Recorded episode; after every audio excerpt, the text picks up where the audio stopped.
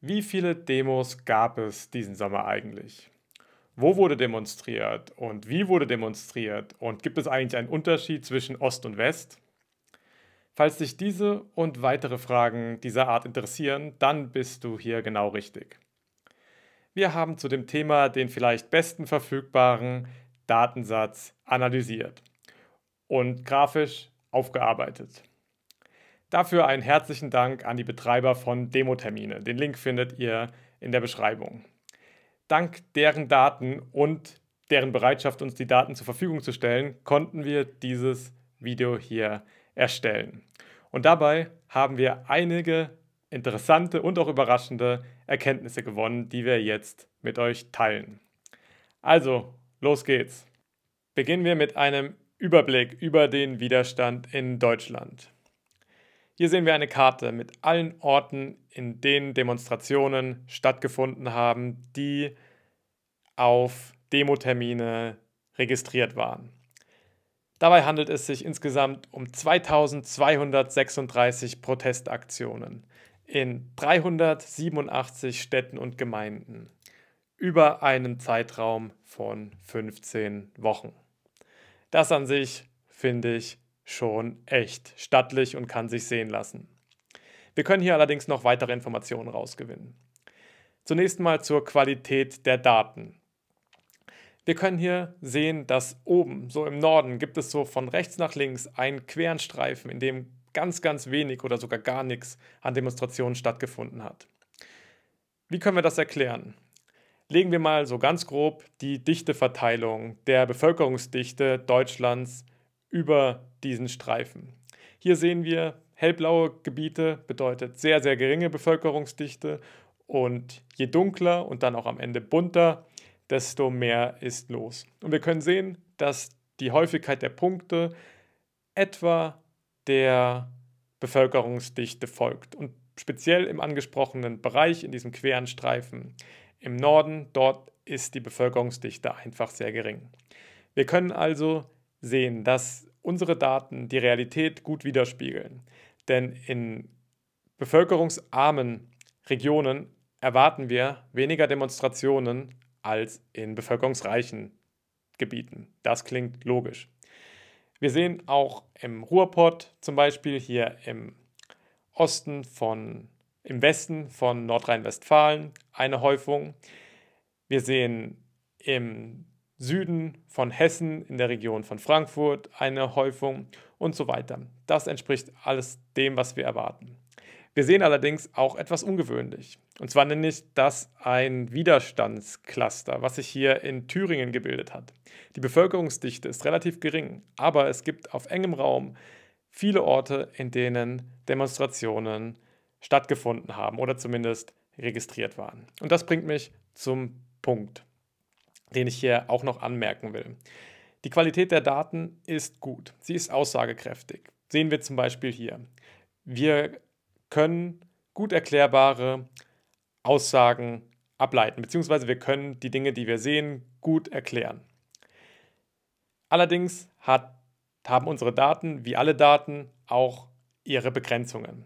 Eine dieser Begrenzungen ist dass wir natürlich nicht wissen können, ob eingetragene Demos auch stattgefunden haben.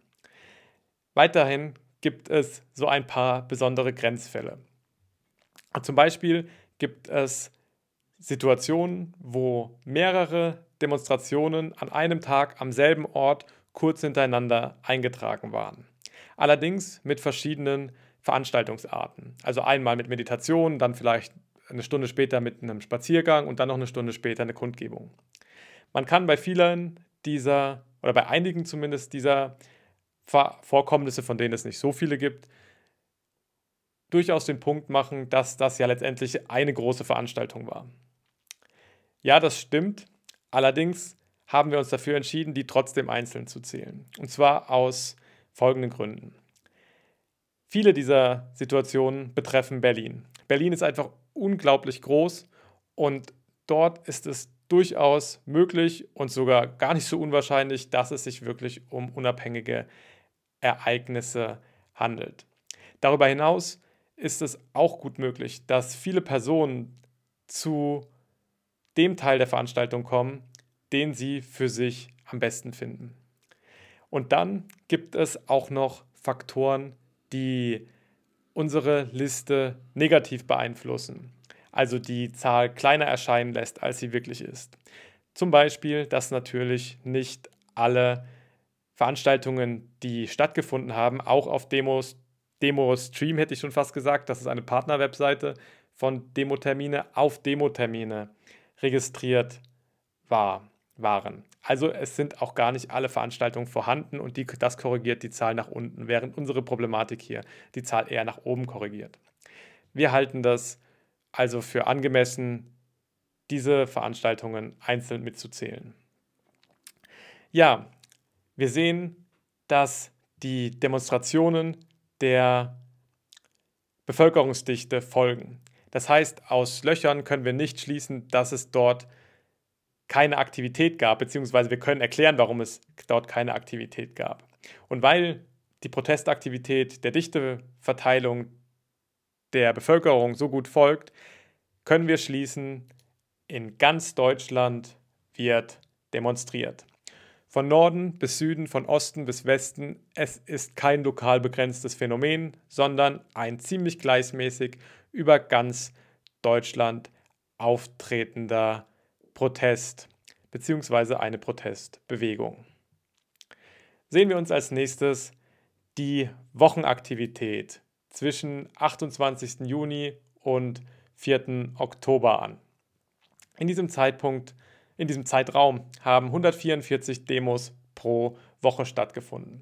Jede Woche wird hier durch einen Balken repräsentiert. Das sind also 15 Balken. Und wir können einige interessante Sachen daraus ablesen starten wir mit diesen beiden rot markierten Anomalien hier. Anomalien, naja, hier steht es schon. Das waren die Großdemos im August. Wir sehen, an diesen, zu diesen Zeitpunkten, in diesen Wochen, ist die Protestaktivität gemessen an eingetragenen Veranstaltungen auf Demotermine etwas zurückgegangen. Und das macht ja auch Sinn. Wir waren so viele bei den beiden Veranstaltungen in Berlin. Und alle, die dort waren, konnten natürlich in ihren Orten dann keine Veranstaltungen mehr machen. Darüber hinaus sehen wir, dass wir Anfang bzw. Ende Juni noch knapp 260 Demos pro Woche hatten und das ist dann über wenige Wochen, drei, vier Wochen recht rapide gefallen, so auf 140, 150 Demos pro Woche. Das können wir auch gut erklären. Einerseits dadurch, dass zu diesem Zeitpunkt die Demonstrationen, die ja so Mitte Mai angefangen haben, wirklich groß zu werden, schon eine ganze Weile stattgefunden haben und auch einfach mal Zeit für eine Pause notwendig ist. Das ist ganz natürlich, das ist ganz normal und vor allem, wenn wir bedenken, dass das auch noch in den Sommer reingeht. Im Sommer ist es einfach so, dass viele Leute Urlaub haben, nicht im Land sind und auch einfach einen etwas entspannteren Gang einlegen, was auch mit der Hitze zu tun hat. Am 1. August in Berlin, das war nicht einfach, körperlich nicht einfach. Viele werden dadurch zu Recht zurückgehalten, Demonstrationen zu veranstalten und daran teilzunehmen. Der Sommer ist also so etwas wie eine Verschnaufpause. Und das können wir hier sehen. Ich bin tatsächlich total froh und glücklich darüber zu sehen, wie wenig weit es eigentlich eingebrochen ist. Trotz dieser Umstände gab es noch annähernd 130 Demonstrationen pro Woche. Und wo es weniger gab, da können wir das ganz gut durch die Großdemos erklären, wo es bedeutend weniger gab. Und ja, nach dem 1. August, da sehen wir, finde ich, ein wunderbares Phänomen. Und zwar, wir starten kraftvoll in den Herbst. Mit frischen Batterien, voll aufgeladen, geht es jetzt in die nächste Phase. Also hier ist keine keine Anzeichen von Müdigkeit. Wir können hier nicht erkennen, dass generell irgendwie der Protest eingeschlafen wäre oder so. Vor allem, wenn wir uns vorstellen, wie viele Leute auf den Großdemos in Berlin waren. ja, dann können wir sehen, wir haben unsere Ausdauer noch, wir sind stark. Und in Berlin haben wir gesagt, gesehen, wir sind viele, wir sind stark, wir sind viele. Weiter geht's. Wir sehen jetzt, werden jetzt sehen, dass der Widerstand auch einen Rhythmus hat. Den Rhythmus sehen wir hier in Form der Anzahl an Veranstaltungen pro Tag. Das ist also ein Graph, der ist sehr ähnlich zu dem letzten, nur dass wir hier die Anzahl nicht für eine Woche zusammengefasst haben, sondern für einen Tag und jeden Tag einzeln dargestellt. Und wir sehen, dass das Muster immer gleich ist. Wir haben links eine große Spitze, das ist Samstag. Samstag ist also der Haupttag. Dort wird am meisten demonstriert und dann rechts daneben ist eine kleinere Spitze und das ist Montag. Montag ist der Tag mit den zweitmeisten Demonstrationen oder der zweithöchsten Protestaktivität. Und das finde ich aus mehreren Gründen interessant. Einerseits zeigt das, dass die Demonstration an Tradition anknüpft, an fortschrittliche Traditionen. Montagsdemonstrationen sind ja seit Jahrzehnten in Deutschland bekannt und etabliert für wirklich fundamentalen Protest und für das Einstehen von fortschrittlichen Veränderungen. Diese Tradition spiegelt sich auch im Widerstand gegen die Corona-Maßnahmen wider und das finde ich wunderbar, denn auch unsere Bewegung ist fortschrittlich und der Auslöser ist Corona, aber es spielt viel mehr damit rein als nur der Widerstand gegen den Virus. Dinge, die sich über Jahrzehnte aufgestaut haben.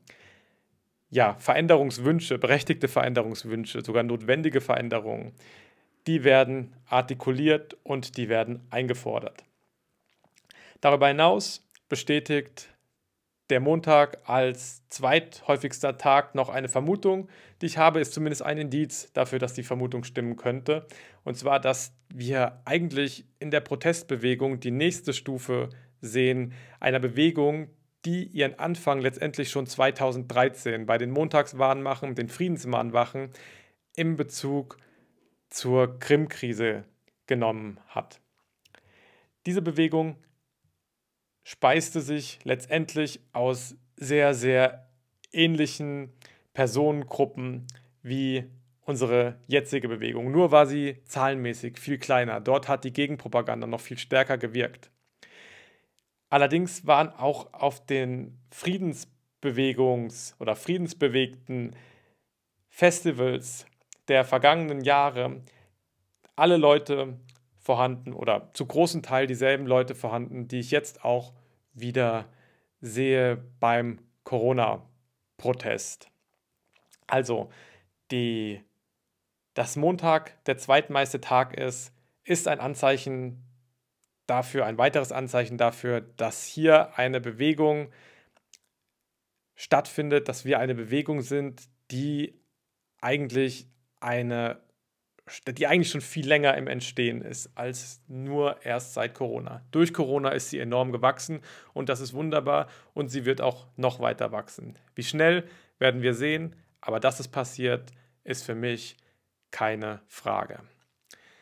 Was allerdings eine Frage ist, ist dieser Wert hier. Denn hier ist einmal unser schöner Rhythmus auf den Kopf gedreht. Und ich weiß leider nicht wirklich warum. Vielleicht weiß das jemand von euch, würde mich interessieren. Was war da in KW 38 los? Was könnte da los gewesen sein? Wenn ihr eine Idee habt, dann lasst es uns gerne wissen. Ja, abgesehen von dieser kleinen Ausnahme und noch am 1. August, wo man, denke ich, sagen kann, gut, am 1. August oder in der Woche des 1. Augustes, da ähm, haben Samstag und Montag gleich viele Demonstrationen stattgefunden und das ist, denke ich, einfach sehr gut zu erklären mit der Sondersituation. Also das würde ich jetzt hier nicht so stark bewerten. Und bis auf diese zwei Situationen war der Rhythmus unseres Widerstandes sehr, sehr stabil.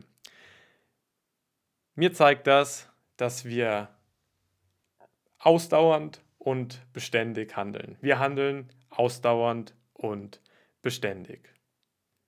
Weiter geht's mit den Demonstrationstypen. Wie wurde protestiert? Dazu habe ich hier einmal dieses Kuchendiagramm erstellt. Darin sehen wir, dass 39 Prozent aller registrierten Veranstaltungen bei Demotermine Kundgebungen waren. Und das finde ich wirklich wunderbar, denn es zeigt, dass wir inhaltsstark sind. Und das sehe ich nicht nur an der Anzahl der Kundgebungen, sondern auch an den Inhalten, die ich auf diversen Demonstrationen in ganz Deutschland gesehen und gehört habe. Natürlich ist auch das ein oder andere Abwegige und vielleicht nicht völlig ausdifferenzierte dabei, aber im Großen und Ganzen ist das intellektuelle Niveau schon recht hoch. Die Analysen sind rational, sie sind fundiert, sachlich und vieles ist auch fortschrittlich. Es werden neue Ideen diskutiert. Wo wollen wir hin? Wie können wir dorthin kommen?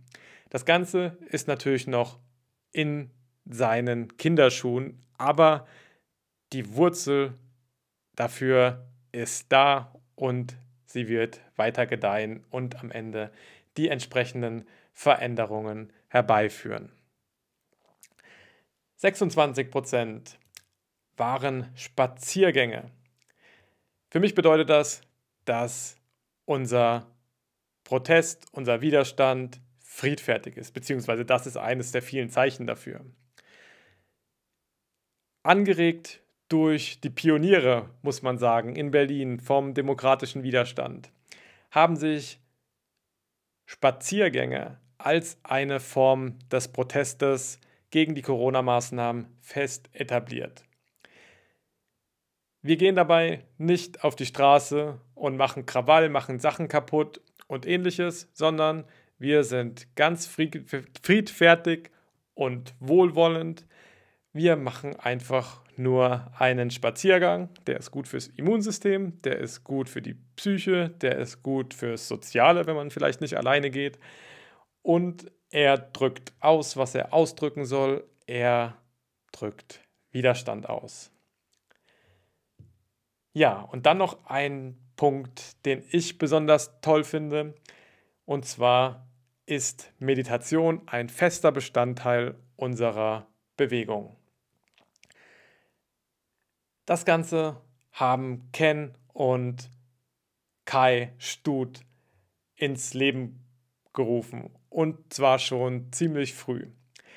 Sie haben angeregt, durch Meditation zu protestieren. Denn Meditation, gerade in den Zeiten, wo die Meditation, nicht die Meditation, die Demonstration verboten war, und so ist es ja jetzt eigentlich auch wieder am Werden, aber besonders in dieser Zeit am Anfang der Corona-Situation war die Meditation ein, ja, wirklich wunderbarer Impuls, der es möglich gemacht hat, den Protest auf eine Weise auszudrücken, der von der Polizei einfach nicht mit Gewalt begegnet werden konnte.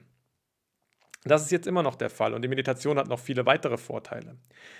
Sie stellt sicher, dass wir besonnen, dass wir rational, vernünftig und wohlwollend agieren. Zumindest trägt sie stark dazu bei. Für mich ist das eigentlich ein wirklich revolutionärer Aspekt dieser Bewegung. Dass Spiritualität, damit meine ich das Streben nach der Entwicklung des eigenen Bewusstseins, so etabliert ist in unserer Bewegung. Das halte ich für einen, ja, wie ich schon gesagt habe, wirklich revolutionären und wunderbaren Teil.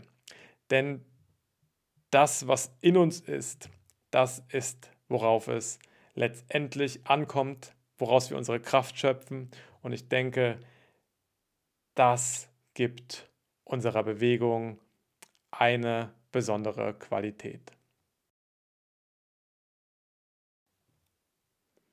Okay, kommen wir zum nächsten Punkt, und zwar einem Vergleich zwischen Ost und West. Im Osten haben wir 26 Veranstaltungen pro eine Million Einwohner registriert auf Demotermine. Und im Osten waren es im selben Zeitraum 29 Veranstaltungen. Das bedeutet, im Osten gab es gemessen an der Einwohnerzahl etwa 12 Prozent mehr Aktivität als im Westen. Ist das nun viel oder wenig? Diese Frage werde ich letztendlich nicht beantworten. Aber ich versuche, sie, die Zahl 12% etwas in den Kontext zu stellen. Also, wäre im Westen so viel demonstriert worden wie im Osten, dann hätte es in 15 Wochen 218 Demos mehr gegeben. Das wären 14 Demos mehr pro Woche gewesen. Oder anders gemessen, es hätte 36 Gemeinden mehr gegeben im Westen, in denen Demonstrationen stattgefunden hätten.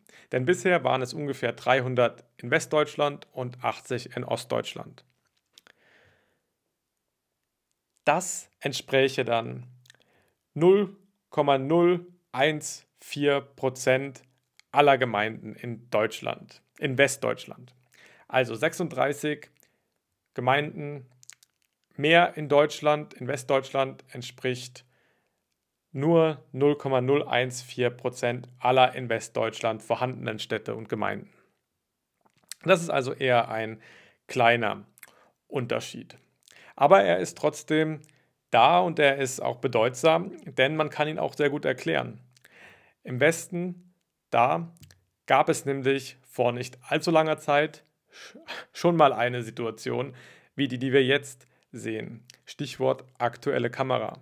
Im Westdeutschland, äh, in Ostdeutschland leben also wahrscheinlich noch viel mehr Menschen als im Westdeutschland, die dieses Spiel kennen, die es durchschauen und die es vielleicht auch überhaupt für möglich halten, dass die Regierung und die Massenmedien auf so einer breiten und umfassenden Basis die Bevölkerung, ja, man kann es nicht anders sagen, als belügt. Die Offenheit dafür ist im Westen nicht so sehr vorhanden. Dort ist, denke ich, das Vertrauen in die Regierung generell größer, einfach aufgrund fehlender Erfahrung. Das spiegelt sich in den 12 Prozent hier wieder. Und es ist wunderbar, dass die Menschen in Ostdeutschland etwas aktiver sind. Aber am Ende ist der Unterschied auch erfreulich klein. Und für mich bedeutet das eigentlich, dass im Westen auch viel Aktivität ist, im Osten ist sogar noch mehr Aktivität und letztendlich ziehen wir an einem Strang. Wir sind eins und unteilbar. Fassen wir zusammen, was uns die Daten sagen. Erstens, in ganz Deutschland wird demonstriert. Zweitens, wir handeln ausdauernd und beständig. Drittens, wir sind stark, wir sind viele. Und viertens, wir sind eins und unteilbar.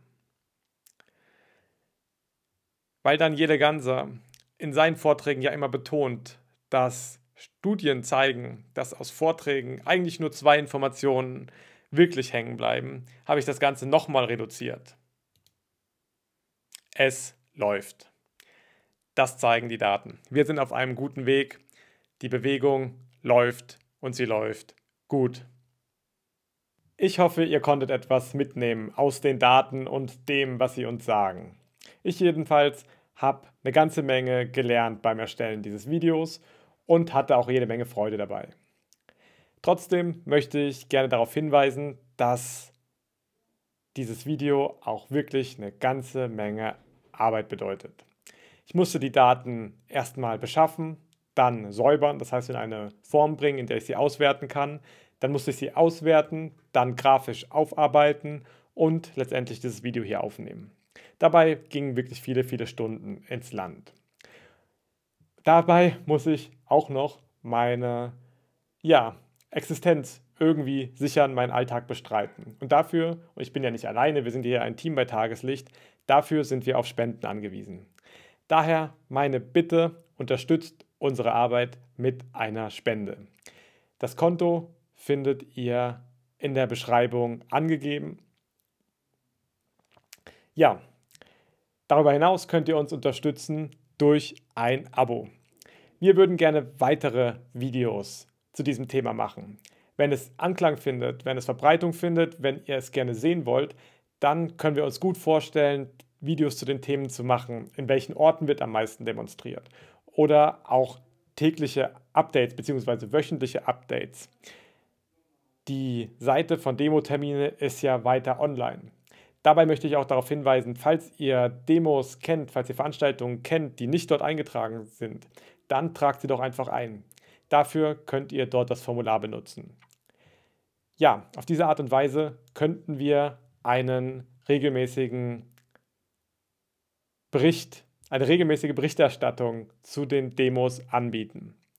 Wenn ihr daran Interesse habt, dann signalisiert es uns zum Beispiel durch ein Abo.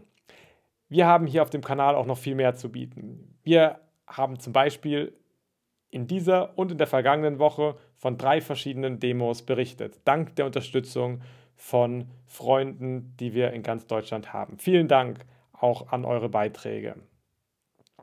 Darüber hinaus geben wir Impulse, die inspirieren und Lösungen aufzeigen in verschiedensten Bereichen. Politik, Wirtschaft, Wissenschaft und auch Spiritualität. Nicht zuletzt, eigentlich zuallererst Spiritualität. Die Entfaltung, die Entwicklung des eigenen Bewusstseins ist das Kernthema, ist der rote Faden in unserer Arbeit hier bei Tageslicht. So, jetzt sind wir am Ende des Videos angekommen. Ich hoffe, ihr hattet Freude beim Ansehen. Ich hatte ganz sicher Freude beim Erstellen und auch beim Aufnehmen. Und ich freue mich aufs nächste Mal. Macht's gut.